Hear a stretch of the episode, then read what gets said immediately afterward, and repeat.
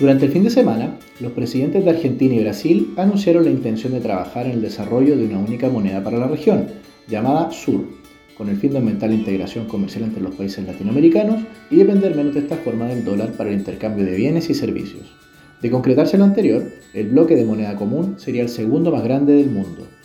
En nuestra opinión, si bien se busca una mayor integración, la aplicación de lo anterior podría generar beneficios que no serían simétricos entre los países. En este sentido, la economía que se vería más beneficiada sería Argentina, debido a que enfrenta una elevada inflación y con una moneda muy debilitada, mientras que Brasil aumentaría su interacción con una economía altamente volátil como la Argentina. En este sentido, ya se están levantando opiniones en contra, como es la del Banco Central de Brasil. De este modo, creemos que es muy complejo avanzar en este proceso hacia adelante, por lo que no vemos la aplicación de una moneda común para la región en el futuro próximo.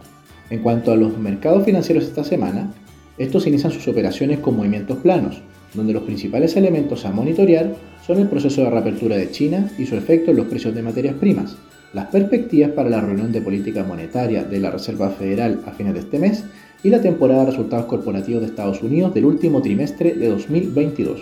En este último punto, mantenemos nuestra visión de que el desempeño de las compañías en Estados Unidos en el último trimestre de 2022 sería débil, con una caída de las utilidades en relación al último trimestre de 2021.